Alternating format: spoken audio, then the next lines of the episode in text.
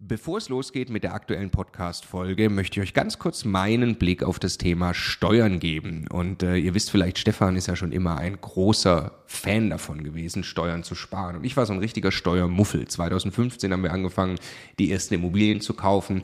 Und Stefan war schon immer drauf und dran, jeden Cent Steuern zu sparen, den man irgendwo sparen kann. Und ich fand das Thema immer irgendwie ein bisschen nervig. Ich dachte, ah ja, warum soll ich mich damit beschäftigen? Klar ist es toll, weniger Steuern zu bezahlen. Aber jetzt wollen wir doch erstmal Immobilien kaufen, Business aufbauen und so weiter. Und ich bin sehr froh und dankbar, dass Stefan sehr frühzeitig zum Beispiel angefangen hat, dass wir eine Holding gründen, die Immobilien in die richtigen Gesellschaftsstrukturen kaufen. Ähm, und ja, wa warum? Also was habe ich dann äh, in den letzten Jahren jetzt äh, lernen dürfen von Stefan und natürlich dann speziell von Martin Richter, der ja, äh, ja wirklich, äh, ich würde mal sagen, äh, Deutschlands bester Steuerberater für Immobilieninvestoren ist. Was ich lernen durfte, ist, dass äh, zum einen Immobilieninvestoren tatsächlich sehr viel mehr Möglichkeiten haben, Steuern zu sparen.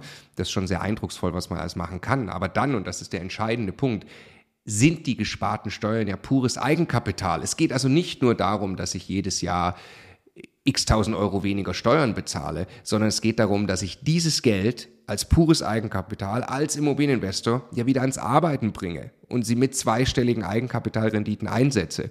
Und ich mir dann anschaue, wie viel größer mein Vermögensaufbau ausfällt, zum Beispiel über zehn Jahre, dann kann es gut sein, ich habe nachher das doppelte Vermögen, weil ich mich eben damit beschäftigt habe, Eigenkapital schon vorzugehen, indem ich möglichst viel oder möglichst wenig Geld ans Finanzamt äh, äh, bezahle und möglichst viel Steuern spare, die ich wieder reinvestieren kann.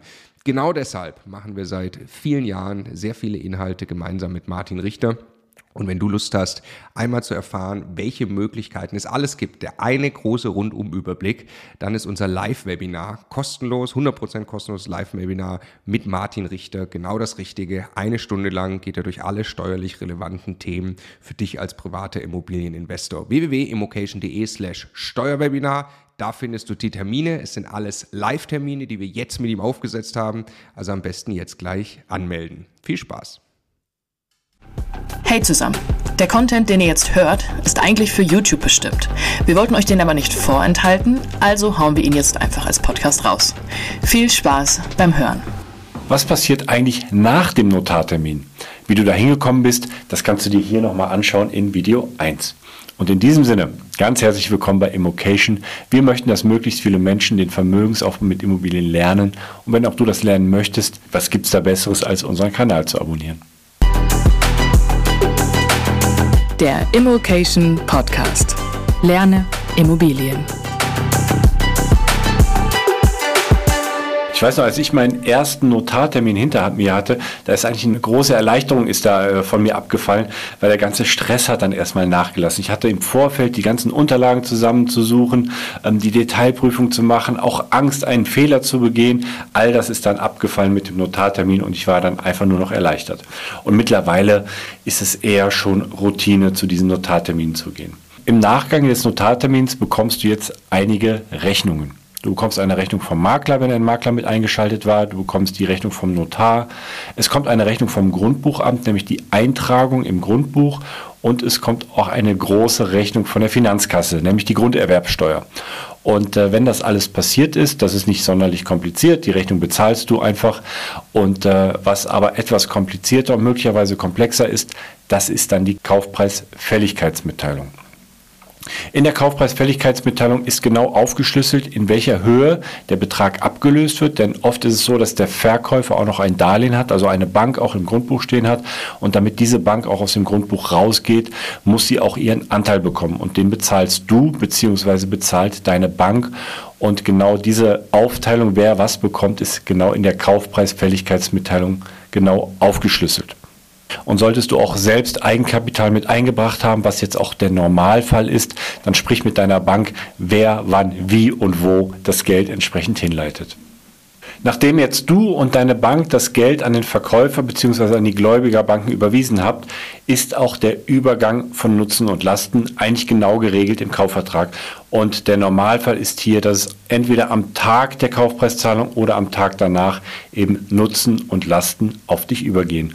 Das bedeutet zum einen, dass du jetzt Anspruch auf die Mieten hast, das heißt der äh, Mieter jetzt auf dein Konto überweist aber dass du jetzt auch für Sonderumlagen beispielsweise oder für alles, was jetzt mit dem Haus oder mit der Wohnung passiert, dass du jetzt ab diesem Moment dafür verantwortlich bist.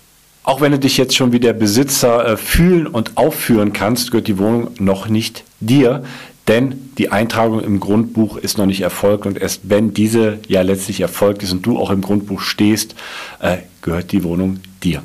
Ja, und jetzt ist es auch an der Zeit, mit dem Verkäufer einen Übergabezeitpunkt ähm, ja, auszumachen indem der Verkäufer dir alles übergibt, was er noch zur Wohnung hat. Wenn er Schlüssel hat, äh, übergibt er dir die Schlüssel.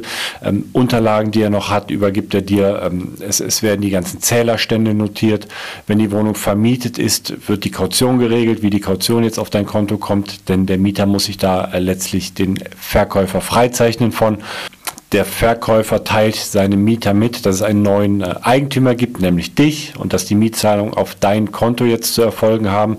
Und parallel dazu schreibst du auch den Mieter an und erklärst ihm nochmal, dass du der neue Eigentümer bist. Und jetzt noch ein Tipp.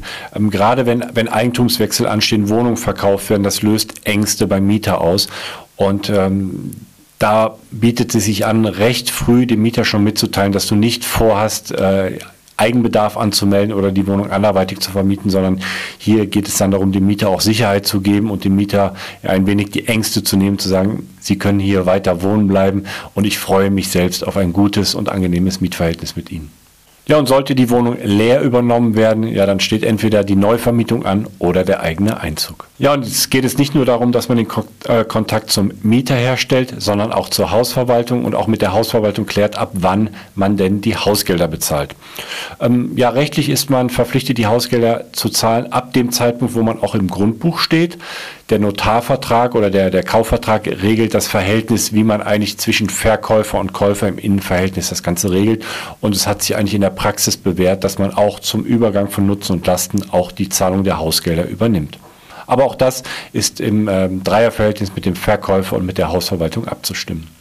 Ja, und diese Folge endet, wie sie angefangen hat, nämlich mit Rechnungen. Du bekommst doch eine Rechnung vom, vom Grundbuchamt, nämlich die Eintragung, dass du jetzt der neue Eigentümer bist und von deinem Notar bekommst du noch einen aktuellen Grundbuchauszug. Und jetzt würde mich mal brennend interessieren, an, welchem, an welcher Stelle hängt ihr gerade, wo steht ihr gerade in diesem Prozess?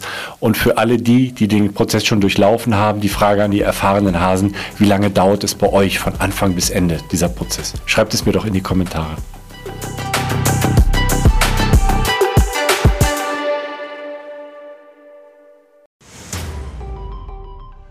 Jetzt nochmal der Hinweis, bevor ihr die nächste Folge weiterzieht, auf unser Steuerwebinar. Live mit Martin Richter, also dem Steuerberater für Immobilieninvestoren in Deutschland. Äh, wirklich live, also genau diese Termine. Und äh, es wird einen Überblick geben über all die großen Möglichkeiten, als Immobilieninvestor Steuern zu sparen beim Bestandsaufbau, aber auch wenn man schon Vermögen hat, was man im Bestand sortieren kann, um einfach mehr Geld übrig zu behalten, wie man Vermögen weitergeben kann und so weiter.